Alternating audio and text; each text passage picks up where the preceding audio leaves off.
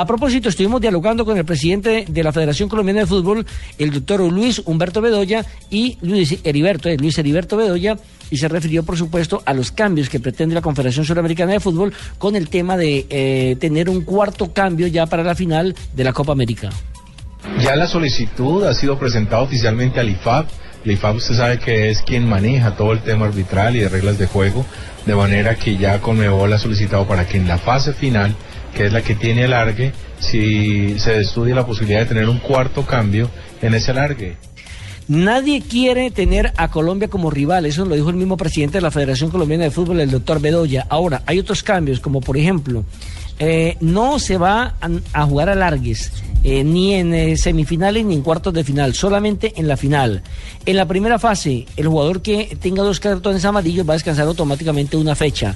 Y los jugadores que presenten cartones amarillos durante la primera fase y que logren clasificar a la segunda, se les borrará automáticamente. Eso fue lo que pudimos por lo menos dialogar con él en esta reunión que realiza la Confederación Suramericana de Fútbol y que aprovechó precisamente el sorteo de la Copa América aquí en Villa del Mar para, re- para hacer la reunión normalmente que hacen. Ahora Nelson. vendrá, señor. La pregunta es para Rafa, ¿esto ya está aprobado, estos cambios reglamentarios? Porque sería revolucionario. Por ejemplo, lo de la cuarta sustitución. Sí, no, lo de la cuarta sustitución es una propuesta que simplemente la tienen que hacer a FIFA, al BOAR, donde le dicen, mire, tenemos el torneo de la Copa eh, América, vamos a experimentar lo de la cuarta sustitución si hay la prórroga o, el- o el- lo que se llaman los tiempos suplementarios. Es simplemente una propuesta. Y ese tema de las tarjetas, Rafa, eh, eh, es decir, usted juega tres partidos y si le sacan dos amarillas paga una fecha, pero si el equipo clasifica, eh, no tiene que pagar, se le borra, no, no tiene sentido. no tiene sentido. Para, El castigo para- sería para los de pierna No. fuerte que se sacan dos amarillas, pues, en uno de los tres no, Ya, no ven la amarilla. y- yo, yo, yo, yo pensaría, Fuerte. yo pensaría, Nelson, que ahí de pronto el presidente está equivocado.